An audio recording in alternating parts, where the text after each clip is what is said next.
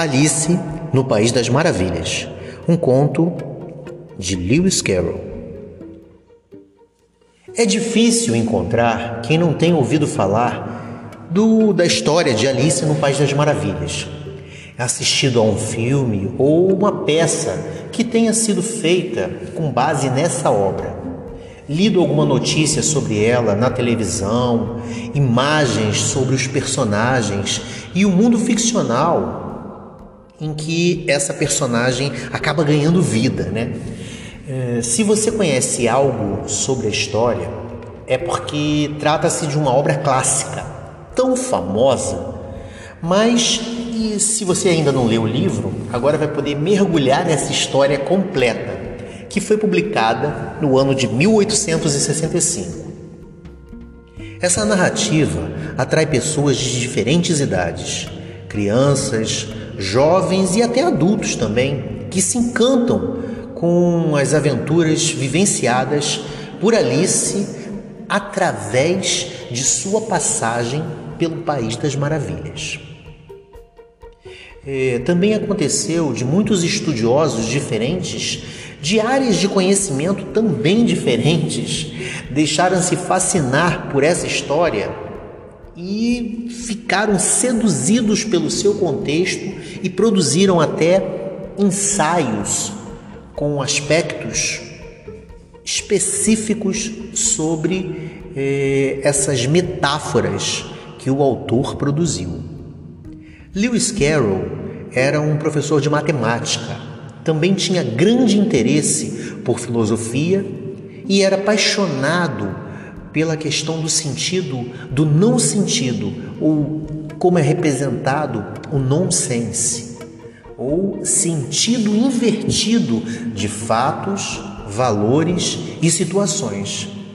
Esse fascínio está muito presente na sua obra, como por exemplo na conversa que Alice tem com a lagarta, e até mesmo na situação da, da cena do chá com o chapeleiro maluco são bons exemplos. Mas, de um certo modo, as passagens da história também o são. Perguntas sobre o sentido de tudo, como surgem ao longo do texto, a partir de brincadeiras e de linguagem que divertem as pessoas que ouvem e que acabam descobrindo isso no meio da história. Bem, esse conto foi contado por Carol é, pela primeira vez a três meninas da família Liddell durante um passeio pelo rio Tamisa, que é o rio que atravessa Londres. O livro ele foi dedicado a uma das meninas que você já deve imaginar qual é o nome dessa menina, né? e trata-se de uma aventura subterrânea, composta em prosa e verso, é, com um pouco de humor e uma dose de horror também. É uma história que estimula a imaginação e desafia o entendimento para pensar sobre o sentido das coisas. Será que tudo tem sentido? E que sentido é esse? Quem é que deseja saber isso? Então, para descobrir isso, é necessário entrar na toca e ir com a Alice atrás do coelho. Lewis Carroll é o nome literário de Charles Ludwig Dodgson nascido na Inglaterra em 1832. Desde pequeno, quando ele tinha oito irmãos e irmãs menores que ele, tinha que dar um jeito de entretê-los. Charles demonstrou uma grande facilidade para divertir as crianças com jogos, jogos de raciocínio e de palavras que ele mesmo inventava. Ele tinha um dom especial para isso. Um sobrinho dele, que foi também seu biógrafo, contou que quando seu tio era menino ainda, inventava brinquedos dos mais estranhos. Sapos e caracóis estavam na lista de seus melhores amigos. E ele gostava de promover combates entre as minhocas. Com a ajuda de um carpinteiro, o rapaz construiu um teatro de marionetes. Aprendeu a manipular os bonecos e passou a escrever peças e a encená-las para divertir os seus irmãos. Também escrevia contos e versos e fazia desenhos. Gostava muito de jogar com as palavras, fazer trocadilhos, adivinhas, para brincar com os sentidos da linguagem. Talvez ele tenha usado um pseudônimo para publicar sua obra por ser reverendo da igreja anglicana e professor de matemática na Universidade de Oxford. Duas profissões muito sérias para um escritor tão ousado e irreverente nas críticas que ele fez a diversas instituições, como, por exemplo, a escola, a monarquia, as regras sociais, os comportamentos. Na universidade, ele se tornou amigo do diretor da faculdade onde lecionava, na Christchurch, Henry Liddell, que era pai de três meninas: Lorina, a mais velha, Alice, a filha do meio, e Edith, a caçula. Os passeios de barco no rio e as caminhadas, as partidas de croque que estão presentes na história são experiências que ele viveu na companhia dessa família. Dodson foi também fotógrafo e as fotos que ele fez de Alice Liddell são muito famosas. A foto dela especificamente é, ele fez uma foto em 1857 com a colaboração da Lorina, a irmã dela. Bem, foi Alice, durante um passeio pelo rio Tamisa, que pediu a Dodson que lhe contasse uma história. Tornou-se assim a sua principal personagem dessa narrativa louca que o professor criou para entreter ela e as suas irmãs. Quando foi no Natal de 1864, Alice recebeu de Carol a história contada em forma de livro manuscrito, com 37 ilustrações que ele próprio havia feito, com a seguinte dedicatória: A uma querida criança como lembrança de um dia de verão. Esse manuscrito Está hoje na Biblioteca Britânica em Londres e é considerado um de seus tesouros mais idolatrados. Em 1866, Alice no País das Maravilhas já era um sucesso entre as crianças e seus pais. Dodson, então, escreveu ao seu editor dizendo que estava pensando numa espécie de continuação das aventuras de sua personagem. No Natal de 1871, a ideia se concretizou no livro Alice através do espelho. Os dois livros de Alice estão entre os mais traduzidos e citados no mundo ocidental. O mais célebre escritor da literatura infantil faleceu em 1898, reconhecido pela sua genialidade de obra que mudaria para sempre o conceito de livros para crianças.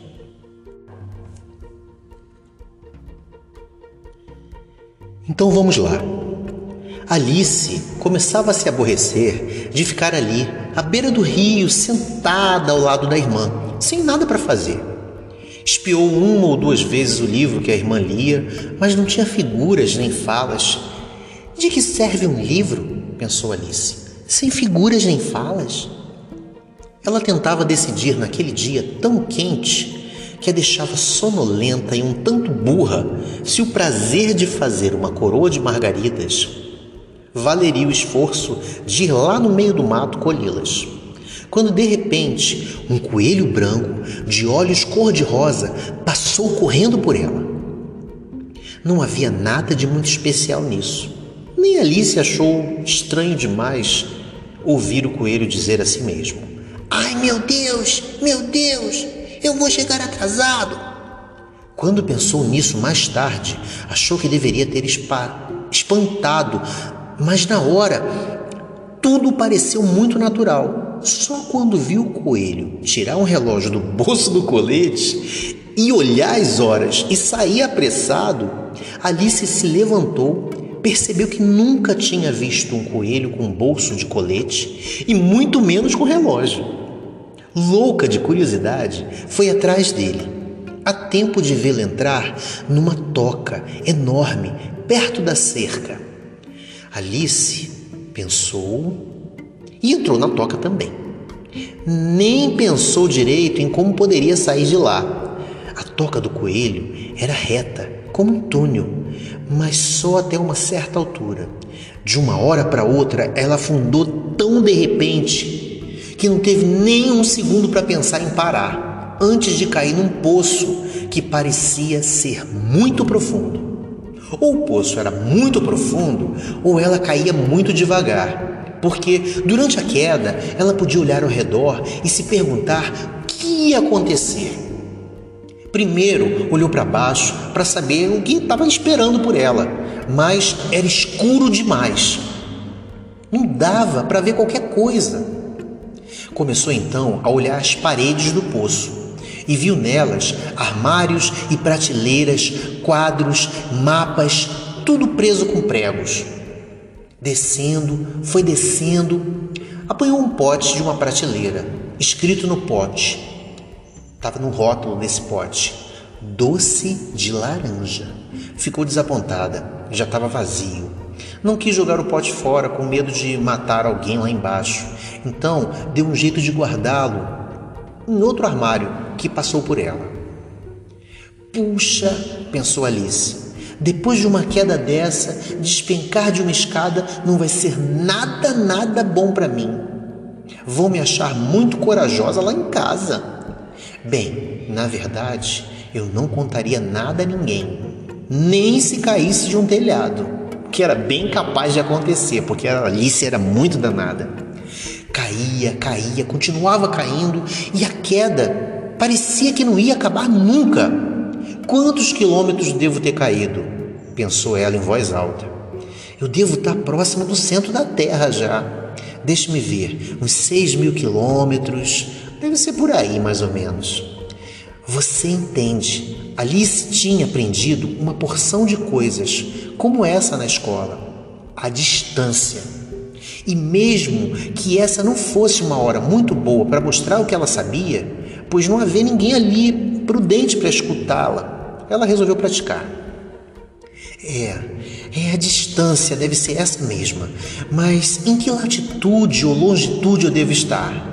Alice não tinha a menor ideia do que era latitude nem longitude, mas ela achava essas palavras bonitas e importantes, porque já tinha ouvido antes e decidiu dizê-las também, em voz alta, para sentir como soavam na sua própria voz. Continuou falando: Será que eu vou cair do outro lado da terra? Ia ser engraçado cair bem no meio das pessoas que andam de cabeça para baixo, os antipatias. Ou será que parece que é assim que a gente deve dizer? Sei lá. Dessa vez, ela achou bom não, que não tivesse ninguém lá para ouvi-la, porque ela não tinha certeza se a palavra podia estar tá correta ou não. Mesmo assim, ela disse: De qualquer modo, vou ter que perguntar a eles o nome do país onde eles estão. Senhora, senhora, por favor, aqui é Nova Zelândia ou Austrália? Eu vou ter que perguntar. Alice tentou fazer uma reverência enquanto falava, mas quem consegue fazer gestos educados enquanto está despencando no ar? Bem, você acha que ela ia conseguir? Eu acho que não. A senhora a quem eu perguntasse isso iria me achar muito ignorante. Não, melhor não perguntar a ninguém. Talvez eu veja o nome do lugar escrito em alguma placa. Continuava caindo e caía e caía como não tinha outra coisa para fazer, Alice começou a falar de novo. Diná, a Diná vai sentir muito a minha falta essa noite. Diná era o nome da sua gata. Tomara que eles lembrem de encher o seu pires de leite no final da tarde. Minha querida Diná, ai, já tô com saudade. Queria que estivesse aqui comigo. Não há ratos por aqui, eu acho. Mas você poderia abocanhar um morcego. São parecidos com ratos Mas os gatos comem morcego? Ai, não sei. Começou a sentir sono, mas não parava de repetir a si mesma, quase dormindo. Gatos comem morcegos, gatos gateiam morcegos, morcegos morcegam gatos. Como não conseguia nem responder a si própria essas perguntas, tanto fazia de um jeito ou de outro. Começou a sonhar que passeava com Diná e perguntava para ela seriamente: Diná, diz a verdade, você já comeu algum morcego? De repente, bum! Ela estava sobre um monte de gravetos e folhas secas que amorteceram a sua queda. Tinha, enfim, terminado de cair. Alice não se machucou nem um pouco. Num instante já estava de pé. Olhou para cima, tudo escuro, diante dela um longo corredor. Avistou o coelho branco andando apressado. Não havia tempo a perder. Correu rápido, como o vento, e pôde ouvi-lo dizer enquanto ele dobrava a esquina: Ai, por minhas orelhas e por meus bigodes, tá ficando muito tarde. Estava pertinho dele, mas quando ela dobrou a esquina, ele havia desaparecido. Alice estava em um amplo salão de teto baixo, iluminado por uma fileira de lâmpadas pendentes. Ao longo de todo o salão havia portas, mas estavam trancadas. Alice tinha tentado de dar uma volta ali, tentado abrir cada uma delas, mas não conseguiu. O salão parecia meio triste. Estava pensando com ela mesma: eu devo sair dali. Viu então uma mesinha de três pés, toda de vidro, e sobre ela apenas uma chavezinha dourada. Pensou que a chavezinha poderia abrir alguma daquelas portas, mas que coisa! Ou as fechaduras eram muito grandes, ou a chave era realmente muito pequena, porque não havia jeito de abrir aquela porta. Só quando deu uma outra volta no salão, percebeu uma cortina baixa que não tinha visto antes, e atrás dela tinha uma portinha de uns 40 centímetros mais ou menos. Experimentou a chavinha e batata! Ela serviu. Alice abriu a porta, que dava para um corredor não muito maior que um buraco de rato. Ajoelhada, ela espiou, levava ao jardim mais encantador que ela já havia visto. Como que ela gostaria de sair daquele salão escuro e passear entre aquelas flores coloridas e as fontes de água fresca? Mas nem sequer sua cabeça passava pela porta. É, é mesmo que minha cabeça passasse, de nada ia adiantar se não passassem os ombros, pensou Alice. Ah, como eu gostaria de poder encolher como um telescópio. Eu conseguiria fazer isso se eu soubesse pelo menos como começar. Você entende? Tinham acontecido tantas coisas anormais ultimamente que Alice começava a pensar que poucas coisas eram impossíveis. Não adiantava esperar diante da portinha. Ela voltou à mesa com alguma esperança de encontrar outra chave por lá ou pelo menos um manual que ensinasse a escolher pessoas, a encolher as pessoas como um telescópio. Dessa vez, ela encontrou uma garrafinha com uma etiqueta presa no gargalo e em letras grandes bem impressas estava escrito: Beba-me. Com certeza não estava aqui antes, disse Alice. Tudo bem que dissesse beba-me, mas Alice era esperta e não faria isso sem pensar. Não, eu vou olhar primeiro para ver se não está escrito veneno. Ela havia lido lindas histórias para crianças que tinham se queimado ou sido devoradas por animais selvagens e outras coisas desagradáveis como essas que acontecem apenas por terem esquecido regras simples que tinham aprendido com seus pais. Por exemplo, se você segurar um ferro em brasa, vai se queimar. Se cortar o dedo com uma faca, vai sair sangue.